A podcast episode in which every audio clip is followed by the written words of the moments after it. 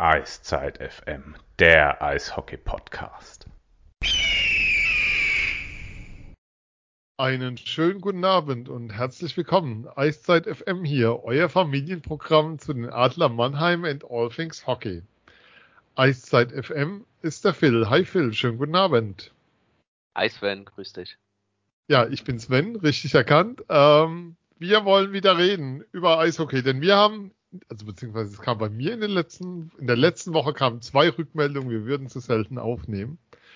Und wie das so ist und sowas nehmen wir uns natürlich zum Herzen, zu Herzen. Ähm, es sind noch, die Adler haben noch vier Spiele zu gehen. Eins davon steht morgen an. Wie ihr, wie ihr damit raushört, nehmen wir Dienstag, 27. Februar auf. In knapp eineinhalb Wochen ist ähm, die Hauptrunde vorbei. Und Phil, ähm, ich habe auch nach 48 Spielen immer noch kein Gefühl für dieses Team entwickelt. Wie geht's dir denn? Ja, da, da musst du eine Nummer ziehen, mein Lieber. Ich glaube, da ja. bist du nicht der Einzige.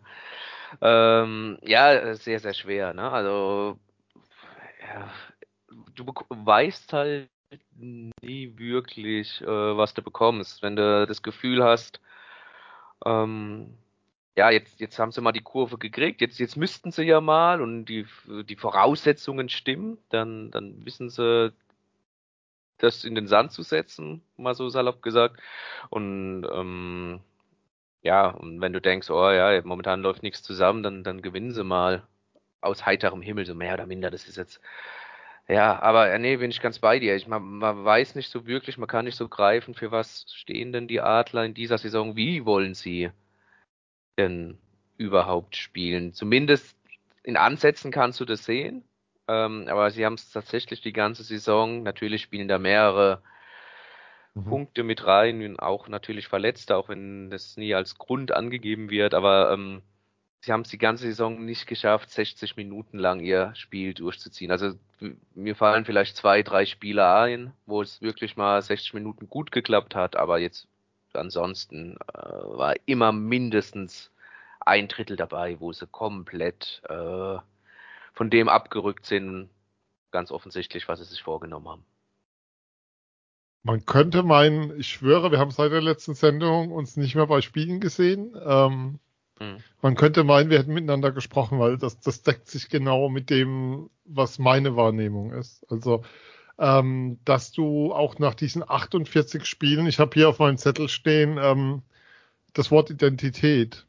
Also so dieses, was zeichnet die Adler dieses Jahr aus? Ähm, da wäre eigentlich mein erster Gedanke, und das ist jetzt, ich, ich schiebe mal die positiven Dinge nach vorne, sonst heißt es wieder, ich würde nur draufhauen, ähm, dass es häufig extrem unangenehm ist, gegen sie zu spielen. Also, dass es dir schwer machen, gegen sie zu spielen. Ähm, wir haben es letzt, wir haben aufgenommen nach dem Heimsieg gegen München, nach dem 3 zu 2, das letzte Mal. Mhm. Und dann folgte darauf direkt ein wirklich starker Auftritt in Berlin, wo du verloren hast. Dann gewinnst du in Straubing. Also das war dann so ein starkes Wochenende. Dann gewinnst du daheim gegen Wolfsburg, nachdem du den Start irgendwie verschlafen hattest. dann kommt halt ein Derby in Frankfurt. Da war ich vor Ort. Puh, also da, wo du die drei Spiele vorher irgendwie so gefühlt, ja, es war eine Pause dazwischen, ähm, dürfen wir nicht vergessen, ähm, es war diese Nachwuchsmaßnahme des DEB. Aber wo du, wo sozusagen ganz viel weg war von dem, was du vorher in den Spielen gesehen hattest, weil das, wie gesagt, die Spiele waren gut und ähm, ich habe vorhin auch nochmal für mich überlegt, was waren denn sonst Saisonhöhepunkte bisher? Also was waren diese Spiele? Das war ja auch das, was wir letztes Jahr besprochen haben. Äh, in der Hauptrunde, es wiederholt sich gerade so ein bisschen, aber es wiederholt sich so einiges momentan. Ähm, wo du sagst, das waren Höhepunkte bisher in dieser Vorrunde. Also das waren so Highlight-Spiele, an die du dich gerne zurückerinnerst, ähm, die richtig stark waren, wenn du dich dann noch fragst, ähm, welche Spiele es waren unter Akins, die richtig stark waren, dann fällt mir so ein 3-1 in Berlin auf Anhieb ein. Also so die Highlight-Spiele waren für mich die Anfangsphase unter Lundskog. Jetzt kann man sagen, ähm, zu weit zurück. Also da gab es mhm. tolle, tolle Spiele. Ähm, erinnere ich mich auch gerade an Heimspiele, unter anderem auch gegen Berlin, ähm, was sensationell war, das erste gegen München. Ähm, aber wenn ich mich so jetzt in die letzten, ja, seit seit November denke. Ähm, 30.11. war das Spiel in Schwenning, das war der Auftakt unter Akins. Also es war nicht so, dass die Adler gezaubert hätten in der Lundskog-Endphase, nur dass wir uns richtig verstehen. Dann fallen mir dann neben dem Sieg in Berlin sehr, sehr wenig Highlight-Spiele ein, wo ich sagen würde, ja, das sind die Adler, so wollen sie spielen, ähm, so wollen sie auftreten, das ist der Plan, mit dem sie jetzt ihren tiefen, tiefen Playoff-Run gehen wollen, mit dem sie dann doch noch die Qualität die ja von den Namen her und wenn man sich die ähm, Karrieren anschaut der Spieler, die nach Mannheim gekommen sind, die ja in dem Kader steckt und wo ja auch immer noch die Liga großen Respekt davor hat, das ist der Weg, den sie gehen können. Ähm, also das, das sehe ich dann, das, das, das, da tue ich mir schwer mit, da fallen mir wirklich die Themen ein. Schaffst du es, deine Füße ins Spiel zu bringen? Schaffst du es, dem Gegner das Tempo zu nehmen? Schaffst du eher dein, ich nenne es mal kraftvolles ich nenne es mal Power-Eishockey im Sinne von äh, kraftvolles Eishockey aufs Eis zu bringen. Und würde das so nach vorne stellen, als das, was für mich so die momentan hervorstechende Eigenschaft ist des Teams. Ja, absolut, da bin ich bei dir. Also, wir müssen uns ja mal fragen, was hat denn die Adler zu Saisonbeginn, also da nehme ich jetzt die Champions Hockey League Spiele noch äh, mit rein, die, die vor der ähm, DEL-Saison stattgefunden haben und auch die ersten DEL-Spiele. Man vergisst ja ganz leicht, die Adler waren bis Ende Oktober, ich glaube 25, 26. Oktober, standen die noch auf dem zweiten Tabellenplatz hinter Berlin. Äh, was hat die da stark gemacht? Und das ihr Full Ice Pressure Spiel tatsächlich, das hat sie stark gemacht. Das, was du angesprochen hast, also physisch stark, dem Gegner das Tempo nehmen, ähm, ja, dem Gegner auf, sorry, wenn ich das so sage, auf den Sack gehen. Ja. Schon auch in der, in der, in der gegnerischen Zone tatsächlich, die da äh, Puckverluste zu provozieren. Das siehst du ja momentan äh, sehr, sehr selten, aber das hat sich bei Akens ähm, nicht so viel verändert. Also auch mit die besten Spiele hast du gemacht, wenn dir das gelungen ist? Also ich genau. habe auch noch, so einen 3-0-Sieg in, in Wolfsburg in Erinnerung, wo das eine der wenigen zu Null-Siege tatsächlich, das muss man ja die Saison auch sagen. Du bist ja. Das war der einzige, oder? Bisher ist der einzige Shutout, oh, oder? Das war nur Felix ein Shutout, ne? Ich weiß, nee, es gab noch einen gegen Köln, 1-0 am 30. Ja, genau, mit Arno, ne? Beide haben einen ja. Shutout, ja. Genau, ja. Also ja, eine der wenigen Siege. Ja. Ähm, ja, ähm, und dann, dann hast du so Phasen gehabt natürlich. Auch du hast den, den Sieg gegen München angesprochen, nachdem wir aufgenommen haben, dieser 3-2, dass du die ersten anderthalb Drittel, sagen wir mal gut 30 Minuten, vielleicht 35 Minuten sehr, sehr stark gespielt gegen München. Ähm, du hast in, in äh, Straubing, da meine ich jetzt nicht das, das letzte Auswärtsspiel, sondern das erste Auswärtsspiel in Straubing, wo du 5-3 gewonnen hast und auch 4-0 nach dem ersten Drittel geführt hast. Auch Stimmt. ein sehr, sehr starkes erstes Drittel gespielt. Ähm, ja, also so Phasen natürlich. Von daher, das, was, was wir am Anfang schon gesprochen haben, äh, du weißt nie, was du bekommst und du bekommst es halt sehr, sehr selten über 60 Minuten und äh, wie du halt, ja, gesagt hast, bin ich ganz bei dir, wenn du dieses Full Ice Pressure mit deinen physischen Fähigkeiten draufbringst, äh, dann dann bist du am stärksten und ähm, da können wir auch gerne mal jetzt aufs Wochenende schauen. Aufs Jüngste, dieser äh, Sieg nach Penaltyschießen gegen Nürnberg und ähm, auch der, äh, ja, die, diese Niederlage gegen Ingolstadt am, am Sonntag. Ähm, da hast du halt richtig Probleme gehabt im, im Packhandling und auch im Passspiel. Also du hast in beiden Spielen, gegen Ingolstadt war es sogar schon, schon besser, aber du hast richtig Probleme gehabt, äh, drei, vier gute Pässe hinten rauszuspielen, äh, um der dann eine Torchance halt äh, raus äh, zu kreieren. Ähm, du hast dir somit immer selbst ein bisschen den Schwung genommen, ins Angriffsdrittel zu kommen und, und da halt eine Chance rauszuspielen. Ich meine, Ingolstadt war auch ein gutes Beispiel am Sonntag, obwohl es da besser lief mit den Pässen. Ich fand auch, du hast dich manchmal auch gut unter Druck auch ab und zu befreit. Die haben dann aber die Lösungen vorne gefehlt, beziehungsweise du hast unsaubere Pässe einfach gespielt. Und Ingolstadt hat es verstanden, ähm, einfach dir den Raum und das Tempo zu nehmen, weil sie sich hinten reingestellt haben. So ganz untypisch äh, für Mark French eigentlich. Also ich habe jetzt nicht diese Saison so viele Spiele von Ingolstadt gesehen, aber ich habe die Ingolstädter ganz anders in Erinnerung, wenn ich dran denke, wie Mark French spielen lässt. Und er hat ja sehr, ja, defensiv spielen lassen. Also ich hatte nicht den Eindruck, Ingolstadt wollte zwingend in Mannheim drei Punkte holen. So haben sie auf jeden Fall nicht gespielt. Mannheim aber auch nicht. Mannheim hatte gegen Ende eher auch Angst gehabt, so hat sich's angefühlt, ähm, dazu viel zu riskieren, um dann ausgekontert zu werden und dann äh, ja gerätst du in, in ähm, Unterzahl. Ähm, ja. Durch einen Foul, hohen Stock, Tyler Godet, auch äh, eine Figur dieser Saison, bisschen, dass ihm das dann ausgerechnet passiert, der ja schon seit Saisonbeginn eigentlich seiner Form hinterher rennt. Und dann bekommst du halt in dieser Unterzahl, die du ja nach, nach wie vor verteidigen kannst, bekommst du dann das Gegentor. Und dann machst du Druck und hast nochmal ein, zwei große Chancen. Dann fragst du dich aber auch, wo war denn dieser Druck im dritten Drittel davor? Also hast du erst dieses Gegentor bekommen müssen, bis du dann wieder diesen, ich nenne ihn jetzt mal Druckschalter gefunden hast. Und Schon weiter vor. Ich, ich mache mal, den, ich mach mal ja. den Bogen ein bisschen größer. Und ich. Ich stelle mich ja. jetzt mal ein bisschen arrogant hin und sag, Ingolstadt war am Sonntag grottenschlecht. Also Ingolstadt war am Sonntag unter aller Kanone. Das hatte mit, das letzte Drittel hatte mit Profisport nur im entferntesten Sinne was zu tun. Und so eine Mannschaft, die so auftritt, ähm, schießt du eigentlich aus der Halle, wenn du selbst in ordentlicher Verfassung bist.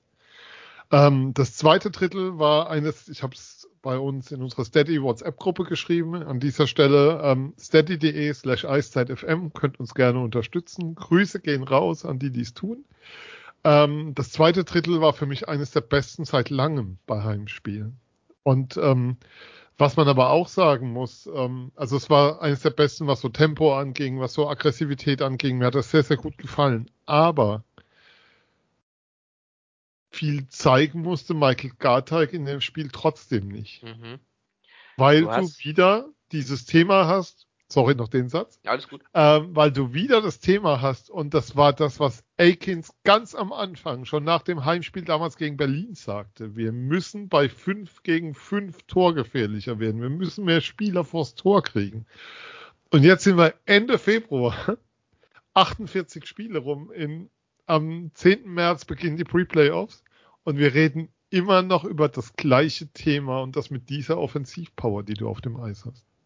Ja, also du hast es nicht geschafft, um da kurz einzuhaken. Ähm, Garteig musste nicht viel zeigen. Du hast es ja trotz Puckbesitz nicht geschafft, Druck wirklich aufzubauen und Garteig äh, zu fordern und sofort Probleme zu stellen, weil du im Großen und Ganzen auch nie einen Spieler vor ihm hattest, über, über die meiste Zeit.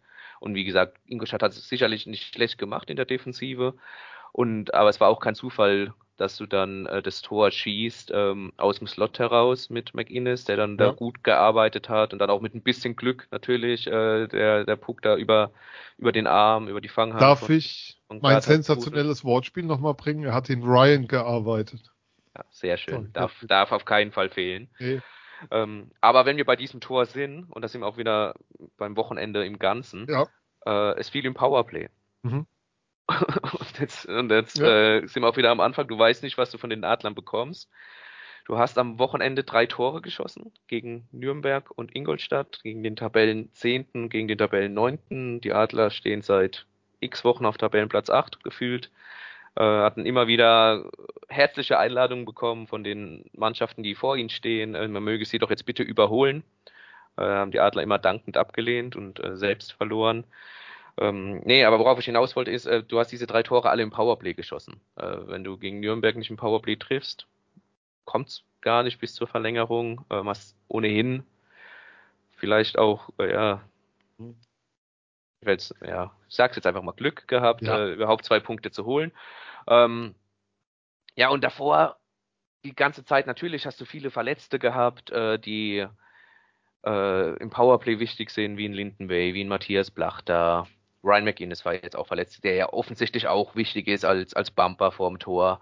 Ähm, aber trotzdem, vor der Saison weiß ich auch noch, dass äh, zum Beispiel Lundskog gesagt hat, ich habe einen Kader, in dem vergangene Saison 15 bis 17 Spieler ungefähr äh, Powerplay vergangene Saison gespielt haben. Ich kann aber ja nur 10 spielen lassen, maximal. Äh, und das ist eine Herausforderung. Aber ich, ja, natürlich kommt es auch immer auf die Position drauf an, wo dieser Spieler dann spielt, ist ja klar, welche Rolle er einnimmt. Äh, aber trotzdem, in der Vergangenheit Powerplay, da hieß es ja oft, oh Gott, bitte kein, kein Powerplay spielen lassen, die Adler, weil das ist mehr Bestrafung als Belohnung. Und jetzt ist gerade umgekehrt. Ähm, jetzt schaffst es nur im Powerplay Tore zu schießen und tust dir bei 5 gegen 5 total schwer. Davon hatten wir es ja auch schon in der Vergangenheit, dass du ja eigentlich mit dieser Powerplay Quote, die ja lange Zeit die zweitschlechteste der ganzen Liga war, immer noch äh, im Tabellenmittelfeld stehst. Aber ja. das heißt ja, dass du bei 5 gegen 5 gar nicht schlecht triffst. Das Problem war nur, du hast halt im Powerplay nicht getroffen und ähm, hast dadurch die nötigen Punkte ja. dann auch hier und da mal nicht geholt. Aber auch 5 ja. gegen 5 war nicht gut. Aber ich lass mich, lass mich nochmal den Gedanken aufgreifen. Ich möchte mal die drei Spiele kurz im Einzelnen durchgehen, weil sie echt jedes für sich eine eigene Geschichte erzählen. Also Spiel gegen Ingolstadt, Spiel gegen Nürnberg und Spiel in Frankfurt. Ich nehme jetzt bewusst die drei raus. Ja. Ähm, du hast gegen Ingolstadt das Thema gehabt, Torgefahr. Du hast gegen Ingolstadt und in Frankfurt und in keine Ahnung wie viele Spielen zuvor den Begriff Packmanagement, kann den noch jemand hören in und um Mannheim? Das Thema, dass du unsauber spielst, du hast das vorhin mit den Pässen ja angesprochen, die oft gegen den Schlittschuh gingen, die selten aufs Tape kamen.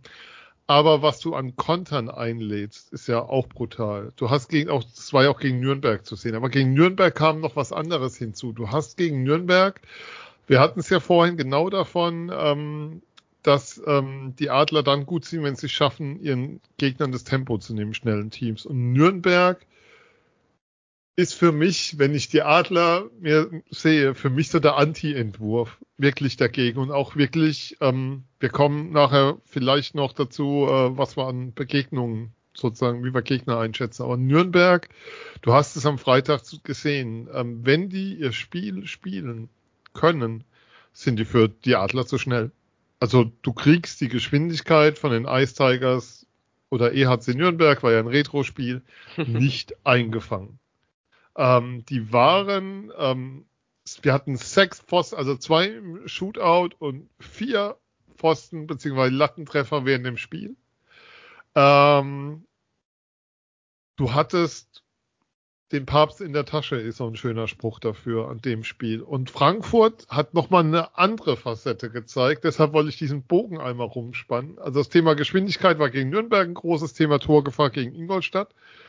Und gegen Frankfurt. Frankfurt war nun echt keine besonders gute Mannschaft. Also bei aller Liebe nicht, was die gezeigt haben an dem Tag. Ähm, wie gesagt, war da und alles und das war alles so, ja, du hast gesehen, warum die da stehen, wo sie stehen und warum sie die Probleme haben. Aber du hast halt auch gesehen, ähm, warum die Adler da stehen, wo sie stehen, gemessen an ihren Ansprüchen wohlgemerkt. Ähm, wir reden ja immer noch drüber, dass es danach aussieht, dass die Adler nicht direkten, die direkte Playoff-Quali schaffen mit einem Kader, wo unsere beiden Gäste vor der Saison, Martin Wiemösterer und Daniel Goldstein, glaube ich, die Adler beide auf eins hatten, wenn ich es richtig weiß. Aber ähm, das Thema war, du hast Frankfurt total im Griff. Die ersten zehn Minuten wirklich Bieder, die geben dir Platz in der defensiven Zone. Du kannst schalten und walten, hast das Ding total im Griff. Und auf einmal findet Frankfurt so ein Momentum ein Stück weit in Sachen Aggressivität, schaltet hoch. Und das haben sie nicht über 60 Minuten durchziehen können. Die Halle kommt dazu. Und wer aber es nicht schafft, ähm, seinen Takt zu erhöhen, in diesem Spiel mitzugehen, sondern sehr gleichbleibend über die 60 Minuten gespielt hat, so ohne diese großen Ausschläge, ohne diese Emotionalität, die du in einem Derby auch brauchst, waren die Adler. Ähm, die, da kamen dann natürlich so Sachen dazu, wie die, wie gesagt, das Einladen zu kontern, wenn du dir anschaust, ähm, wie viele Tore die Frankfurter dann auch aus solchen Szenen gemacht haben. Aber für mich war ein großer Mangel in Frankfurt, dass man es nicht geschafft hat, in so einem Derby, in einer Halle, die brutal laut war, also von beiden Seiten. Das war wieder unglaublich. Und deshalb an dieser Stelle auch von mir, das hat ich hoffe, dass Frankfurt drin bleibt, weil ich einfach das Derby auch so mag. Ähm, wo du es nicht geschafft hast, das, was der Gegner an Leidenschaft gezeigt hat, an Aggressivität und an Einsatzbereitschaft gezeigt hat zu matchen und warst nicht in der Lage, darauf zu reagieren, wie sich so ein Spiel wandelt und wie ein Gegner zurückfinden kann. Frankfurt hat sich in dieses Spiel reingekämpft, die haben sich nicht reingespielt und den Rest haben dann die Adler erledigt, indem sie zum einen nicht mitgezogen haben, beziehungsweise ihnen dann auch die Chancen aufgelegt haben. Und wenn du die drei Spiele nimmst, Ingolstadt, Nürnberg, Frankfurt, erzählt jedes Spiel eine andere Geschichte, aber jedes Spiel zeigt dir deutlich auf, wo die Themen der Adler liegen. Ja, und ja, da kannst du auch, bin, äh, da kannst du auch das erste Drittel von, von Wolfsburg noch dazu nehmen, ne? Äh, da hast du ja auch noch ein äh, paar Konter gefangen. Und ähm, da konntest du dich dann bei Arno Tiefensee bedanken, dass es nur mit 1 zu 2 in, in die erste Pause geht. Also da war das Beste an diesem ersten Drittel tatsächlich das Ergebnis und dass du halt auch da im Powerplay äh, durch Matthias Blach da in dem Fall äh, verkürzen konntest. Sonst liegst du da vielleicht auch schon gut und gerne mal 1-4 hinten nach dem ersten Drittel. Und ähm, ja, das definitiv sind, sind das die Themen. Weißt du, wir, wir reden hier so, als wäre das Team 14. Irgendwie abgeschlagen, weit hinten, 10 Punkte hinter Augsburg und 20 hinter Iserlohn gefühlt. Ähm, wir reden ja über Spiele, die du noch gewonnen, also du hast ja aus diesen Spielen, aus diesen letzten vier Spielen dann ja doch noch vier, äh, Quatsch, fünf Punkte geholt. Mhm. Was natürlich gemessen an den Ansprüchen, aber ähm, es zeigt natürlich auch, was für eine Qualität du in diesem Team drin hast, wenn du schaffst, diese Spiele dann noch zu gewinnen, trotz dieser Defizite, die einfach da sind.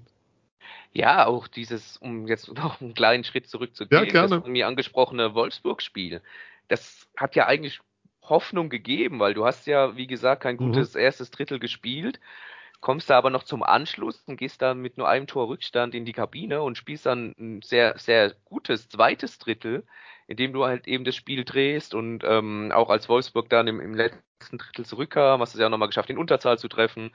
Also du hast da richtig Wege gefunden, äh, dieses Spiel zu gewinnen gegen eine Mannschaft, du hast es angesprochen, die vor der Länderspielpause richtig heiß war und jetzt an dem Wochenende dann zwar null Punkte eingefahren hat, aber jetzt dieses Wochenende, das vergangene, äh, dann wieder äh, sechs Punkte geholt hat, also die, die richtig gut drauf sind, ähm, kurz vor den Playoffs. Und da hast aber einen Weg gefunden, Spiele zu gewinnen und, oder dieses Spiel zu gewinnen. Und das hast du ja auch so ein bisschen vermisst im Saisonverlauf davor, weil das das konstant einfach gelungen ist und das macht ja eine gute Mannschaft aus. Also du musst halt Spiele auch gewinnen, in denen du nicht gut bist. Aber ähm, ja, das siehst du zu selten. Es war mehr ein Strohfeuer als wirklich äh, der Funke, der ja, der die Flamme der Hoffnung lodern lässt, um jetzt mal ganz ja. Äh, große Bilder ja, kriegt er hier immer ja. frei Haus, ja. Immer, ähm, das ist gar kein Problem. Aber, aber was ich mich halt frage, wir haben die ganze Zeit, ja, nie eine Entschuldigung, aber natürlich ist es ein Thema, ja, wir haben die Verletzten, ja, es müssen andere ran, ähm, ja, wir haben das Thema, dass dann auch Spieler eine andere Rolle übernehmen müssen, all diese Dinge. Und jetzt hast du den Kader ja, sind ja alle da. Also wir genau. reden ja drüber, dass Spieler überzählig sind. Wir reden drüber, dass ein Max Eisenmenger keinen Platz mehr in diesem Kader hat aktuell. Wir reden, dass du zwei, dass du zwei Verteidiger ähm, überzählig hast. Ja. Da, da, kommen wir ja gleich auch noch zu, dass, dass sozusagen Spieler, dass du einen Wunschspieler dazu bekommen hast, von dem ja, mit dem ja die wenigsten noch gerechnet hatten, dass es klappt. Ähm, und trotzdem ist da keine Besserung zu sehen. Hast du da eine Erklärung für? Gegenfrage, gerade weil du jetzt sagst, äh, voller Kader, Rollen, andere Rollen übernehmen, so. Hast du das Gefühl, die jeder Spieler weiß, was seine Rolle ist im Team? Also ja. Also jetzt, jetzt wäre meine Gegenfrage, wie können denn Spieler ihre Rollen finden, wenn während dem Spiel ständig reingetauscht werden, wenn während dem Spiel ständig Rollen verändert werden. Das ist ja auch so ein Thema, was es dir dann schwer macht, ähm, wie soll ich sagen, ähm, dann dich, dich sozusagen in eine Rolle reinzufinden. Ja, absolut. Also diese Rotation, die Dallas Aikens da vornimmt in, in, in den Reihen gern mal, also gerade jetzt am vergangenen Wochenende gegen Nürnberg und äh, Ingolstadt. In, in, Frankfurt gegen Wolfsburg in, ist eigentlich Dauerzustand. Also du hast ist Dauerzustand. Das ist mit dem Blick. Du kannst natürlich experimentieren, auch vor den Playoffs schauen, was funktioniert, was funktioniert nicht, aber vielleicht nicht in dieser Ausgangsposition, in der du dich momentan befindest. Weil du befindest dich in der Position momentan, dass du Pre-Playoffs spielst am, am 10. März. Und da sind es halt maximal drei Spiele und davon musst du zwei gewinnen. Und ähm, wenn du da noch so im, im Rotationsmodus bist oder keine Ahnung oder noch unsicher bist in manchen Sachen, in Abläufen und auch halt eben in der erwähnten Rollenfindung, ja, dann ist die Saison äh, Mitte März für dich halt beendet, höchstwahrscheinlich. Ähm, ich hatte so. es genau zu dem Punkt mit einem mit dem sehr geschätzten Christian Rotter ähm, die Tage, ähm, dass ich gesagt habe, das letzte Mal sorry dafür, aber das letzte Mal, dass du ein klares Rollenverständnis von Spielern hattest oder klare Rollen auch in den Reihen, war tatsächlich unter Pavel. Ja. Und seitdem hast du irgendwie gefühlt Vogelwild, äh, wir schieben einmal durch. Klar hast du so eine Checking-Line mit Leupel, Henneke, Wolf. Die wird dann auch, der hat auch Freitag versucht zusammenzulassen, aber ansonsten wird dann, dann wird die Bank verkürzt, dann dürfen die Jungen spielen, dann dürfen sie mal nicht spielen, obwohl du nicht das Gefühl hast, dass sie so viel schlechter, also wenn sie auf dem Eis sind, dass da so viel Negatives passiert. Ähm, also es ist, es ist, wie soll ich sagen, sehr, sehr schwierig auch. Ähm, wir haben ja jetzt über die Verteidiger gesprochen. Leon Gawanke ist gesetzt, da gibt's kein Vertun. Und ich glaube, da wird auf Dauer ein Riesengewinn sein. Ob er es momentan schon ist oder sein kann, ist mal dahingestellt. Aber du holst mit Thompson vergibst deine letzte Ausländerlizenz an Verteidiger und eine Woche später sagt der Gawanke zu. Das heißt, du hättest deinen Verteidiger eigentlich gehabt und hättest drüber nachdenken können, mit der Lizenz auch einen Stürmer zu holen. Nur mal als Gedanke. Dann ist das Argument aber, du hast zwei Verteidiger, weil du ja ähm, zwei Defender hast, die bisher in der Saison nicht so überzeugt haben. Formulieren wir es mal zurückhalten mit, mit Jordan Murray und Max Gill. Und dann sind auch beide draußen und dann spielen Gawanko und Thompson in Frankfurt und Thompson macht kein besonders schlechtes Spiel in Frankfurt. Also er war nicht negativ auffällig, sagen wir es mal so. Und ja auch schon davor, ja? nicht gegen Wolfsburg, ne? Das hat er ja, ja dafür, dass er genau. das erste Mal gerade kam und so, ja. Genau, seit dem Juniorenalter mal wieder auf der großen Eisfläche gespielt hat. Und, und man, man muss ja auch sagen, als Verteidiger natürlich alles. Also es ist ja kein Unbekannter für ihn. Ja, ja. Ist ja auch noch ein wichtiger Punkt. Also es ist ein Spieler, der, der Coach und Manager holt einen Spieler, den er kennt und dem er vertrauen, an dem er eigentlich vertrauen kann, weil er weiß, was er bekommt. Und dann sitzt dieser Spieler bei den nächsten zwei Spielen wieder draußen. Und die beiden Kollegen, die draußen, die eigentlich, wo man gedacht hat, die sind jetzt fest draußen, zeigten in den beiden Spielen durchaus, warum sie draußen sitzen sollten. Es, es ist für mich so, so vollkommen wie soll ich sagen, ähm, ich formuliere es mal so, ist das ein Versuch noch was zu finden? Ist es Verzweiflung oder ist es einfach, keiner kann sich sicher sein als Ausdruck an der Mannschaft? An deiner Aussage, wir haben gezeigt, warum sie draußen sitzen, unterschreibe ich so. Ja, also sie konnten zumindest nicht jetzt, äh, finde ich, das Gegenteil beweisen, warum sie denn nicht draußen sitzen sollten oder warum sie unbedingt spielen sollten. Okay. Ähm, ich glaube, es war das Dallas auch gegenüber ähm, Christian erzählt, also Christian Rotter, ähm, dass er den sowohl Jordan Murray als auch äh, Max Gilden so eine Art Bewährungschance nochmal geben wollte und auch zeigen wollte, äh, wir brauchen jeden Mann, ihr seid jetzt nicht nur außen vor, ähm, aber zeigt, was, was ihr auf dem Eis könnt, weil vielleicht wie du auch angesprochen hast, er ja weiß, was er von Thompson bekommt.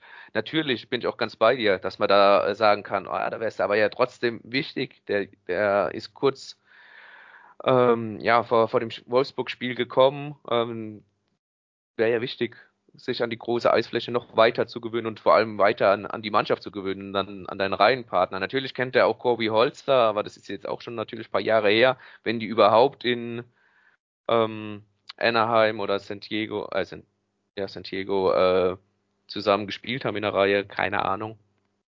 Ähm, aber das war so wohl nochmal eine Bewährungschance für beide und ich bin mir ziemlich sicher, dass wir am Mittwochabend in Augsburg Keaton Thompson wieder in, im Line-Up der Adler sehen werden. Ja, es hinterlässt einen einfach fragend, weil ähm, ja klar brauchst du jeden und ähm, aber das ist, aber wie soll ich sagen, es, also gefühlt hast du aktuell keine Reihe beisammen, außer die vierte. Und wir haben noch vier Spiele. Ja. Und, und, und, eigentlich ja. wären wir jetzt ja auch in der Phase, wo du sagen müsstest, hey, so allmählich kann das Team. Also, Es heißt ja immer, wir wollen unser bestes Hockey im März und April spielen. Februar wäre auch nicht verkehrt, aber ja. ja. aber, aber es wäre auch in den anderen Monaten okay, wenn das, also, ja, aber weißt du so, den Weg dahin irgendwie erkennen, das wäre ganz schön. Und das zu sehen, das wäre, das ist der, also ich würde auch gerne einfach einen Plan sehen, der, der mir irgendwie, die, weißt du, es kann ja sein, funktioniert nicht, was auch immer, aber zumindest sowas wie eine Struktur erkennen, System erkennen, Plan, also das, du kannst, der Weg zum besten Hockey ist ja nicht, indem du deinen Schalter umlegst und dann klappt's. Von jetzt auf gleich. Also das, das haben wir letztes Jahr gesehen, das klappte dann in der Viertelfinalserie gegen Köln wo du zumindest dich da nochmal auf ein anderes Level gehoben hast, weil ich die Top-Reihe drüber gezogen hat, damals äh, Wolf Blachter Godet. Mhm. Und ähm, es kann auch sein, dass, aber im Halbfinale war dann Schluss, weil du einfach auf ein Team getroffen bist, das zum einen sehr gut besetzt war, aber zum anderen auch very well coached war. Übrigens eine Formulierung, für die ich mir echt eine Sperre bei Pressekonferenzen erbitte, egal wer da nächstes Jahr oben sitzt a team, a game that's good for the league, very well coached team, good structured. Ich möchte es, egal, egal wer das jetzt, bitte, bitte erlöst uns davon. Ähm, ja, aber sozusagen diese Annäherung an dieses beste Hockey sollte ja irgendwann mal zu sehen sein. Und sowas wie eine, wie eine, ja, so eine gewisse, also so ein gewisses Level, unter das du nicht mehr fällst. Und das, das fällt mir alles so, wie soll ich sagen, so schwer es zu erkennen.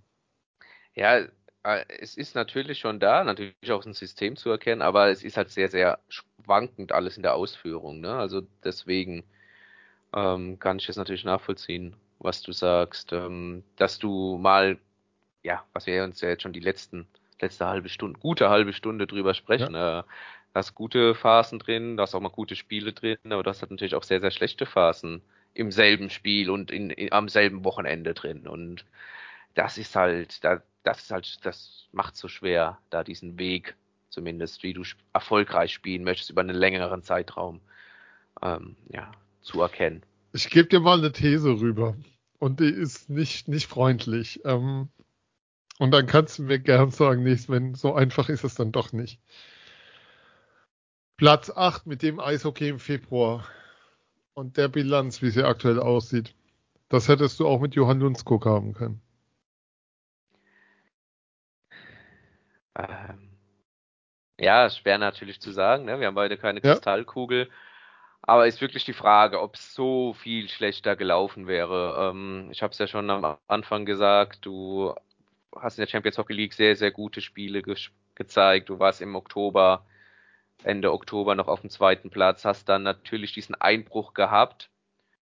Ähm, schwer zu sagen, ob du das jetzt mit Lundskog da auch gewesen wärst. Ich glaube aber, um da noch vielleicht ein, Stück dran zu bringen, du gehst vielleicht gefestigter aus was raus, wenn du durchgehend deine Philosophie durchgehend durchziehst, wollte ich jetzt sagen. Ja, mhm. wenn du deine Philosophie durchziehst einfach mit einem Part und dann hast du diese verletzten Misere, hast dann diese Niederlagenserie und ähm, kämpfst dich da aber vielleicht raus. Man darf nicht vergessen, die Adler haben zu Hause gegen Wolfsburg 4-1 gewonnen, haben da überzeugt. Jeder hat mhm. gedacht, auch mit dem du dich unterhalten hast, auch drumherum, ah, das war vielleicht jetzt der Turning Point, die Adler kommen da wieder in die Erfolgsspur zurück. Dann zeigst du ein schlechtes Spiel in München, gar keine Frage, gehst da auch äh, mit 1 zu 6 unter. Und am nächsten Tag wird äh, Lundskog und Alavara gefeuert und Aikens äh, bereits als neuer ähm, Trainer und sportlicher Leiter präsentiert. Also schon vor diesem Münchenspiel war ja klar, ja. das war's, äh, Akins und Lincoln. Also von daher ist es meiner Meinung nach absolut nicht ausgeschlossen, dass du das auch mit Lundskog hätte, hättest haben können und ähm, uns vielleicht auch wieder gewachsenere Strukturen gewesen wären, weil du einfach dran festgehalten hättest, äh, aus diesem Rückschlag gestärkt zurückgekommen bist, weil ähm, man muss sich ja die Statistik anschauen, davon hat man es auch in der, in der vergangenen äh, Folge. Ja. Klar war da der Punkteschnitt ein bisschen besser, weil wir auch die, die ersten zwei Spiele äh, in Schwenningen zu Hause gegen Berlin äh, rausgenommen haben, was ja auch äh, fraglos unfair wäre, das mit reinzunehmen, da äh, Akins ja wirklich überhaupt keine, keinen Einfluss nehmen mhm. konnte, da erst diesen Tag vor dem Schwenninger Spiel ähm, nach Mannheim überhaupt erst äh, kam. Ähm, aber trotzdem, dieser, dieser Effekt halt, was ich sagen wollte, ist, dass dieser Effekt ja gar nicht stattgefunden hat. Äh, dass, dass da irgendwie ein Ruck kam und diese Entwicklung nach vorne und ich, ich trage, äh, die Mannschaft wird jetzt irgendwie auf irgendeinen Platz nach vorne gespielt. Die, die Chancen waren ja da. Aber äh, es wurde nie genutzt und äh, war viel zu schwankend. Und dieser Trainereffekt ist quasi, ja, nie wirklich in Mannheim angekommen. Ich muss Lundskog in Schutz nehmen. Das Spiel ging 5-1 aus. Das 6-1 war am 2. Januar. Ach, das war unter Aikens tatsächlich. ja, du, ja. aber das macht, recht, ja, aber darauf soll es jetzt nicht ankommen. Ja. Aber für mich ist tatsächlich einfach der Punkt, ähm, du hast einen zentralen Punkt angesprochen, dass es eben auch dann ist, wenn du gemeinsam so eine Krise durchstehst, dass es nochmal anders zusammenschweißen kann. Und, ähm, und das so sozusagen nochmal, nochmal anders was hieß. Hinzu kommt halt auch, und das ist für mich so der zentrale Punkt, ich habe es ja vorhin, also ich habe vorhin beim Ingolstadt-Spiel angesprochen, ähm, dass sehr früh Probleme angesprochen wurden, dass Themen, dass ja thematisiert wurde, was verbessert werden muss, ähm, dass sich aber sozusagen seit November, und wir reden ja von Ende November bis mhm. Ende Februar. Ähm, das sind jetzt aber auch nur drei Monate, muss man ja auch sagen. Also wir haben ja, Lunds, wir haben ja gesagt, Lundskog hatte nur drei Monate mit dem Team. Elkins hat ja mhm. aktuell auch, aber dass du keine Entwicklung siehst, wo du sagen würdest, oh, das hat sich aber, aber weißt du, so Einzelteile des Spiels zumindest, und oh, die haben sich aber drastisch verbessert in der Zeit. Also mhm. Also du, du, ich suche noch nach dieser Entwicklung aktuell. Ja, und richtig. Und wenn du Entwicklungen hast in einem gewissen Punkt, sei es jetzt, wie vorhin angesprochen, das Powerplay, dann leidet aber ein anderer Punkt darunter, der davor eigentlich okay war wie jetzt 5 gegen 5 oder so. Oh, ich habe sag mit Absicht okay. War nicht super gut, er war mhm. okay. Ähm, ja, das, das hast du einfach. Ähm, ja, aber da drehen wir uns dann im Kreis. Also es sind wirklich ja. und die, das die tun wir jetzt nicht. die absolut nicht kommt, ja. Sondern lass uns doch mal nach vorne schauen. Ja, Phil, dann blicken wir doch mal nach vorne. Ähm, es stehen jetzt noch vier Spiele an. Du spielst am morgigen Mittwoch ähm, in Augsburg. Du spielst ähm, dann daheim gegen Schwenning, dann spielst du in Bremerhaven und dann gegen Köln. Wenn du auf die Tabelle schaust, wohin geht denn so deine Hoffnung? Ähm, schon mal zur Vorwarnung. Wir tippen nachher noch, wo die Adler nach dem 52. Spieltag stehen, wer der Gegner sein wird dann. Spiel darauf. Äh, Hoffnung, was heißt, was heißt Hoffnung? Ähm, es wäre es wäre natürlich für die Adler, es ist für die Adler ein Muss eigentlich, sich äh, direkt für die für die äh, fürs Viertelfinale zu qualifizieren. Das, das muss absolut der Anspruch sein und es ist ja auch noch möglich durch die Spiele, ähm, die du hast. Du hast sie angesprochen. Die mhm. Adler haben in der Saison gezeigt und es ist ähm, absolutes Potenzial, alle vier Spiele für sich zu entscheiden. Das sage ich jetzt nicht, weil äh, das Potenzial auf dem Papier steht, sondern weil du das tatsächlich auch schon nachgewiesen hast in dieser Saison. Aber sie sind auch genauso gut da drin, ich sage jetzt nicht jedes Spiel zu verlieren, aber halt aus diesen vier Spielen auch vielleicht nur Maximum drei bis vier Punkte zu holen. Und dann landest du in den Pre-Playoffs natürlich, das ist klar. Und ähm, ja, also es kann komplett in, in beide Richtungen gehen. Und es ist ganz schwer und ich tue mir auch ganz schwer, diese Adler irgendwie einzuschätzen, weil sie einfach nicht greifbar sind. Also was ich auch nochmal rausstellen möchte, ist wirklich der Punkt, ähm, es ist, also ich will jetzt noch keine Saisonnote geben, weil, ähm, aber es ist es ist schon eine Zumutung, ähm, was da dieses Jahr wieder abgeliefert wurde. Und es ist, da müssen sich auch, wir haben es hier oft genug gemacht, ähm, Entscheider sozusagen zu hinterfragen, was da bitter alles schiefgelaufen ist, dass du mit dem höchsten Etat der Liga um den Einzug in die direkten Playoffs kämpfst. Und vor allem halt auch mit dieser permanenten Unruhe, die du wieder drumherum hast. Also klar können wir sagen, Berlin letztes Jahr ähm, noch nicht mal die Pre-Playoffs geschafft. Was wollt ihr denn? Aber guckt euch an, wo sie dieses Jahr stehen, guckt euch den Kader an, guckt euch an, was da drumherum passiert. Ähm, Aubin weiter verlängert, all diese Dinge, die da geschehen. Ähm, wir, wir, brauchen jetzt nicht wieder anfangen. Wer da nochmal reinhören will, die letzten zwei Sendungen bieten da echt genug Stoff.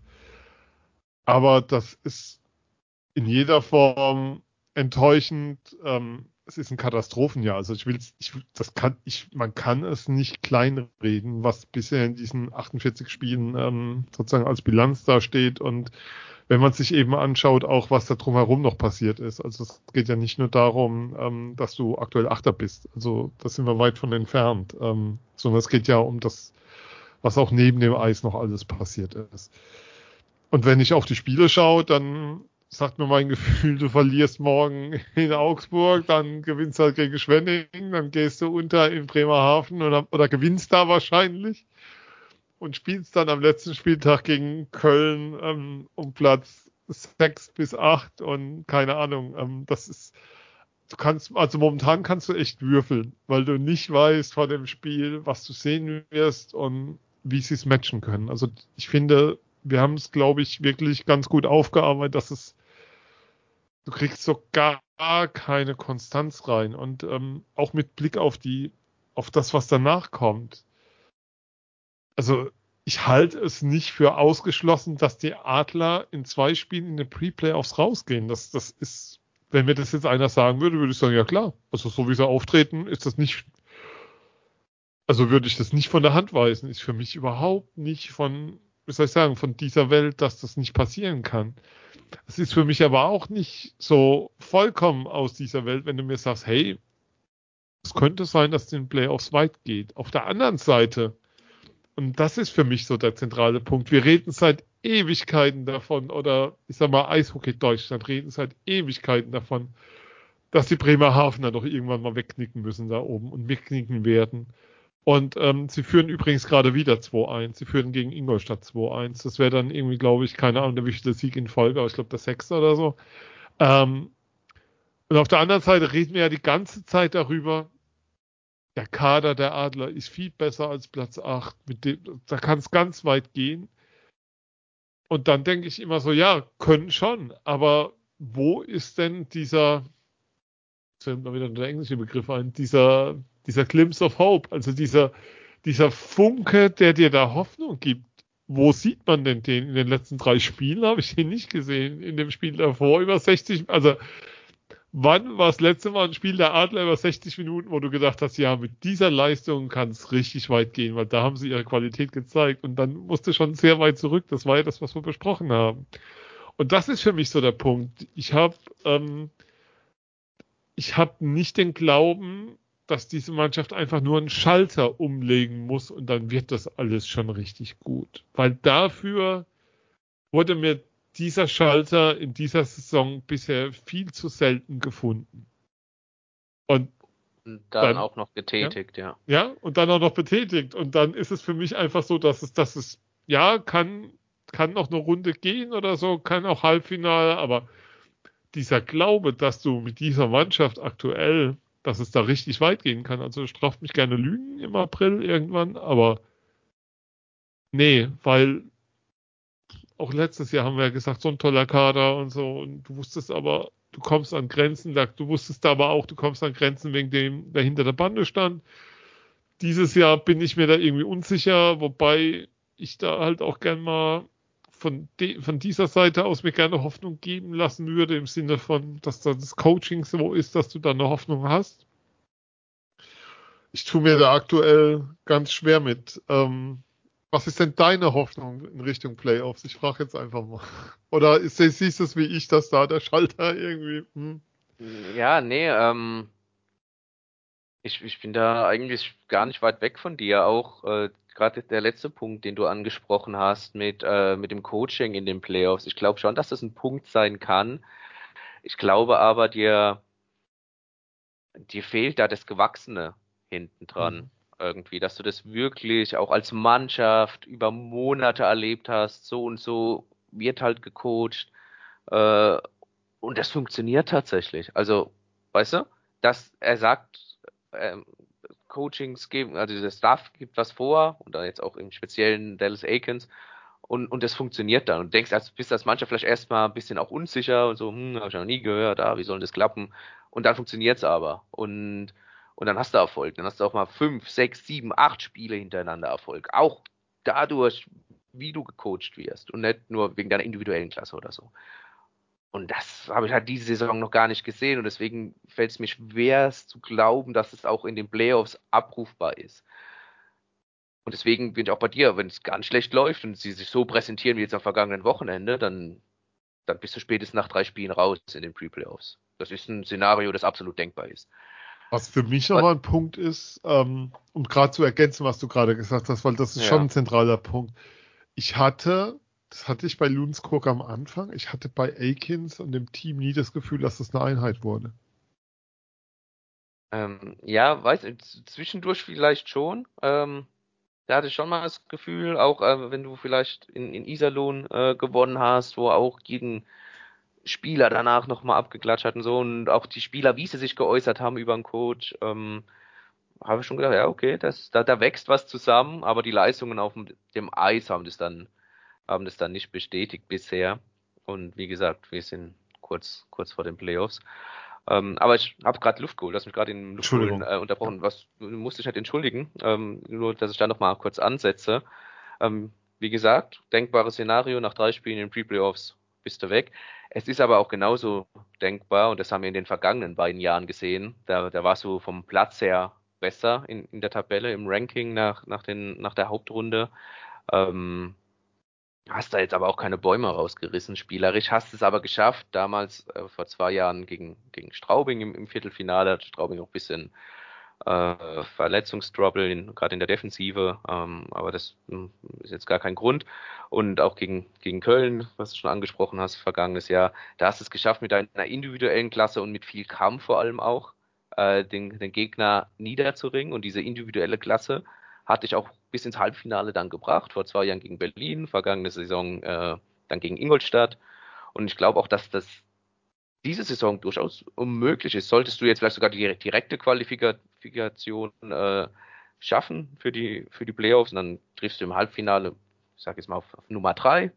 Ähm, Viertelfinale, dann, bitte. Entschuldigung, ja, dann triffst du im Viertelfinale auf Nummer drei. Ist ja vollkommen recht. Und dann kannst du das durchaus mit Kampf und individueller Klasse schaffen, so ein Viertelfinale, ins Halbfinale zu kommen. Spätestens da warten dann aber Mannschaften wie vor zwei Jahren Berlin, wie vergangene Saison Ingolstadt, die gewachsen sind in der Saison, sage ich mal, die ja schon einen gewissen Weg hinter sich haben, erfolgreichen Weg vor allem. Das, das ist, das ist mein, wo schon Rädchen ineinander gegriffen haben, die wir in Mannheim nach wie vor nicht sehen. Und spätestens da äh, ist dann aber auch die Obergrenze mehr als erreicht. Aber auch das, wie gesagt, dieses Szenario ist möglich, aber ähm, mit dem ganz klaren Ende, Halbfinale ist dann auch das höchste der Gefühle. Ja, ähm, das beschreibt es ganz gut. Das fasst ganz gut zusammen. Ähm, lass uns mal noch so auf ein paar Punkte schauen, die ich. Ich habe noch ein bisschen was auf dem Zettel stehen. Ähm, dein Tipp, wer spielt in Playoffs im Tor? Arno Tiefensee. Ist auch mein Name. Ähm, muss man auch noch mal sagen, ich hatte Felix Brückmann im Interview nach dem Spiel in Frankfurt. Ähm, der ist ja sehr, ähm, ist ja ein sehr ruhiger Typ, mhm. aber auch er hat da sehr klare Worte gefunden. Ähm, Zitat, ähm, es ist jetzt nicht mehr die Zeit, den Fuß einfach mal kurz ins Wasser zu halten, um zu schauen, wie warm das Wasser ist oder ob es kalt ist, sondern wir müssen jetzt, Playoffs haben jetzt begonnen. Ähm, Gawank hat ihn ja auch nochmal so als Leader in der Kabine rausgestellt. Ähm, aber ja, ich glaube auch, dass Arno spielen wird, der auch seine Zähne wieder, wieder in Ordnung hat. Ja, ähm, der es nicht weiß, ne? Ja. die Szene gegen Nürnberg, Nürnberg. Ähm, als er da mit Cole Meyer, mit Meyer, ja. glaube ich, zusammengestoßen ja. ist und da ähm, die Hälfte eines Zahns verloren hat, oder? Der Schneidezahn, er stand vor mir, hat mich angelächelt und ähm, da war so da, sein Zitat, dann immerhin sehe ich jetzt aus wie ein richtiger Eishockeyspieler. ähm, beschreibt ihn ganz gut.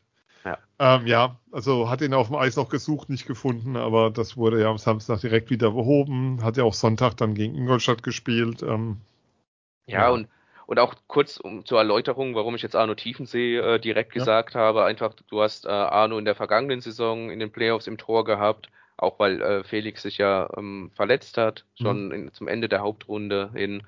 Und ähm, der hatte ich damals in seinen ja noch ein Jahr jüngeren Alter absolut nicht enttäuscht. Und er hat dir jetzt ähm, auch keine Argumente gegeben, warum du ihn jetzt im Duell mit Felix, wohlgemerkt, äh, nicht in die Playoffs stellen solltest. Also, ja. Ja, sehe ich auch so. Also auch die Anzahl der Spiele, nicht nur was die Verletzungen an, also Brückmann war ja, war ja eine Zeit lang draußen. Ähm, aber Arno, ähm, ja, wie du sagtest, er gibt ja keinen Grund, ihn nicht aufzustellen. Ja. As simple, as simple as that. Ähm, und wobei, wobei immer wieder, wir hatten es auch in der letzten Sendung explizit erwähnt, ähm, über die Torhüter bei den Adlern brauchen wir echt nicht reden. Also über die Torhüterleistung. Wir haben ja, wir haben jetzt wieder viel ähm, an Themen gehabt, aber die Torhüterleistungen sind keine, über die du in irgendeiner Form sozusagen reden musst, sondern du kriegst da einfach viel Qualität, viel Stabilität. Ähm, wer erwartet hatte, dass Tiefensee jetzt so der Übergoalie ist, dann in seinem zweiten Jahr in der DL, fährt mal ein bisschen runter, ist ein sehr, sehr guter DL-Goalie. Ist immer noch verdammt jung. Ich war ganz erschrocken, als ich am Wochenende dann mal, dann mal nachgeschaut hatte, wie alt er ist, als ich meinen Text geschrieben hatte und dann siehst du, ähm, der ist 2002 geboren, der wird im Mai erst 22, was für ein Torhüter ja überhaupt kein Alter ist. Ja. Ähm, das, deswegen, ich glaube auch, dass er spielen wird. Ähm, ansonsten, ihr habt den Mannheimer Morgen relativ groß aufgemacht. Abschied Dennis Reul äh, scheint bevorzustehen, so zumindest sind seine Worte zu deuten, die er am Sonntag geäußert hat im Interview. Ja, ähm, Christian hat, das, hat den Text geschrieben, hat auch mit ihm gesprochen. Ähm, ist ja bekannt, dass der Vertrag von Dennis mhm. Reul ähm, ausläuft. Es ist auch bekannt, ähm, dass die Adler sich ja auf dem deutschen Sektor verstärken werden oder, oder mhm. neue Spieler holen werden für die kommende Saison. Und ähm, ich kann dann gar nicht so viel dazu sagen, außer dass es dann auch tatsächlich ja. so klang, als würde Dennis ähm, war eine schöne Reise oder sowas ist ja, das Zitat. Nächste Saison äh, nicht mehr ja. äh, für die Adler auflaufen und ähm, deckt sich auch so ein bisschen mit dem, was man so zumindest zwitschern hört. Ja, ähm, was man ja auch nochmal sagen muss, er ist geehrt worden am Sonntag für 750 Spiele für die Adler. Ähm, das ist schon, also das Chapeau. Wort, ja. das ist brutal. Also unvergessen natürlich der Trailer, wo er diesen Eis, dieses Eisbärenauto checkt, dieses Auto mit Eisbärenaufkleber. War das sogar in der Saison ähm, mit dem Eisbärenspiel? Ich, ja. Ähm, und eine weitere, wo wir gerade dabei sind, ähm, wir haben es, also wir, die Rheinpfalz, haben es geschrieben, dass sich nach unseren Informationen, dass es danach auch, dass sich die Zeichen mehren, dass es danach aussieht, dass auch David Wolf ähm, bei den Adlern kommende Saison nicht mehr auf dem Eis stehen wird, ähm, sondern weil es da sozusagen kein, kein weiteres Vertragsjahr mehr, mehr geben wird. Das ist zumindest das, was die Zeichen angeht. Ähm, da gibt es allerdings kein, kein Statement von ihm dazu, aber das in der, wie soll ich sagen, wir hatten es veröffentlicht und dann kann man es hier ruhig auch, auch nochmal noch mal erwähnen. Aber Phil, ähm, lass uns mal vorausschauen Richtung Richtung Playoffs dann doch ein Stück weit. Ähm, hab's, hab's dir ja angedroht, dass wir noch tippen müssen. Oder haben wir ein Thema jetzt liegen lassen, bevor wir in diese, diese Runde dann gehen? Nee, jetzt nichts, nichts Relevantes. An der, an der Vielzahl an Themen, die hier auf dem Tisch rumliegen. Aber ja, alles, alles Relevante mal einmal in die Hand genommen, glaube ich. Oder auch zwei, dreimal wahrscheinlich. Die relevanten Sachen haben wir, wollte gerade sagen, also alles, ähm, All Things Hockey fällt heute wieder, wieder klein aus. Ähm, wer Zeit hat, ähm, ja, machen wir jetzt nicht auch die Chris Chelios ähm, Retirement Gala ähm, in, bei den Blackhawks gerne nochmal anschauen oder wer Jaromir Jager im Trikot auf dem Eis sehen will, nochmal bei YouTube nach dem Video schauen. Es lohnt sich auf jeden Fall. Aber ähm, lass uns dann schon nochmal, was ist denn dein Tipp? Also ich, ich kann mit, wobei ich kann mit meinem vorlegen, wenn es dir hilft. Ähm, ist ja immer, wenn man moderiert und kann man sich ja zurücklehnen und sagen, hey, ich frage da mal nach. Ähm, ich tippe, dass die Adler als Siebter in den Pre-Playoffs gegen Nürnberg spielen. Und ich sage auch dazu, ich halte Nürnberg in den Pre-Playoffs für den deutlich unangenehmeren Gegner für die Adler als Ingolstadt. Mhm. Aber ich, ich würde mich jetzt hier nicht zum Tipp versteifen wollen, weil die Serie nicht feststeht. Das macht überhaupt keinen Sinn. Ja, nee, ja. Ich sag, entweder werden die Adler noch Sechster oder Achter. Also auf sieben sehe ich sie tatsächlich nicht. Aber also siehst du auf jeden Fall im Halbfinale, weil gegen den Straubing Viertelfinale wird ja immer gewonnen. Wobei auch gegen Nürnberg haben die Adler ja noch nie eine Playoff-Serie verloren. Ne? Ja, ist korrekt. Auch Pre-Playoffs haben sie einmal gegeneinander gespielt, wenn ich das richtig im Kopf habe. Auch da haben sie gewonnen. Ähm, ja, ja. Ja, aber wir wissen aber ich, ja alles, ich bin, Serie ich bin zumindest.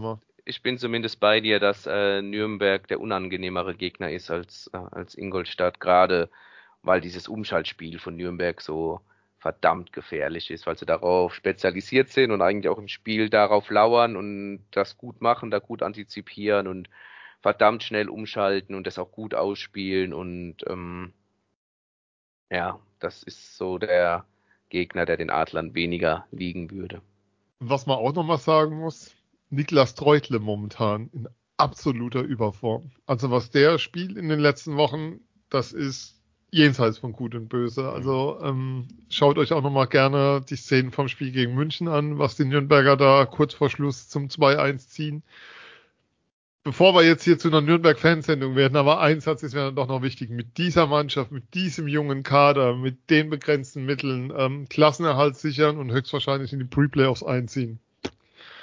Da kann man dann, ähm, das ist dann vielleicht das Anti-Beispiel zu dem, was wir alles kritisiert haben in der Sendung. Da kann man nur jeden, jeden Hut ziehen. Und die Jungs, also ja, die Jungs und auch die Mädels, die haben äh, neun Spiele am Stück verloren in dieser Saison. Mhm. Haben aber nicht den Kopf verloren, sondern sind halt weiter ihren Weg gegangen und äh, wurden dafür jetzt am Ende belohnt. Also ich gehe fest davon ja. aus, dass, dass äh, Nürnberg in die Pre-Playoffs äh, kommt. Aber den, den Liga-Verbleib haben sie auf jeden Fall ja schon mal sicher und das ist ähm, aller Ehren wert mit jungen deutschen, sehr talentierten deutschen Spielern. Das ist ja auch kein Geheimnis. Die, die Mannschaft wird auseinanderfallen, auch samt, Trainer, samt Trainerteam. Ja. Ähm, aber ähm, ja, absolut. Äh, Ziele, gesetzte Ziele erreicht und alles weitere Bonus für Nürnberg und Respekt. Ja, also wir ziehen den Hut, den wir nicht aufhaben. Ähm, was haben wir noch zu sagen? Von uns wird es eine Playoff-Vorschau auf jeden Fall geben. Wann die sein wird, nehmt ihr kurzfristig den, den TV-Zeitschriften oder den Videotext. ja, bitte. Ja, bitte genau da. Also, also wir werden wie jedes Jahr eine Playoff-Vorschau machen. Das ist zumindest der Plan. Ähm, die Frage ist immer, wie wir es aktuell hinkriegen. Aber ihr geht jetzt voll guter Laune aus dieser Sendung raus, total optimistisch in die Playoffs mit den Adlern. Also ich glaube, wer nach der Sendung nicht dran glaubt, dass es weit geht dieses Jahr, Phil, den haben wir nicht überzeugt, oder? Den konnten wir nicht abholen, ja, auf keinen den, Fall. Den ja. haben wir dann verloren unterwegs. Also, was gibt's von uns noch zu sagen? Nochmal ähm, die Kanäle, wo ihr uns folgen könnt, wo ihr uns unterstützen könnt, die kennt ihr alle. Ähm, ich habe irgendwo in einem anderen Podcast gehört, ich glaube, irgendwas mit so ein bisschen Hockey oder so, da hat irgendeiner was gesagt, ähm, von wegen ähm, Adler können auch Meister werden. Lieber Kollege Schwickerath, wir reden nochmal, wenn diese Saison rum ist. Ich freue mich drauf. So, Grüße. das war Grüße. Ah ja, das, genau, das sagt man ja an dieser Stelle. So unter unter Männern über einem gewissen Alter und so.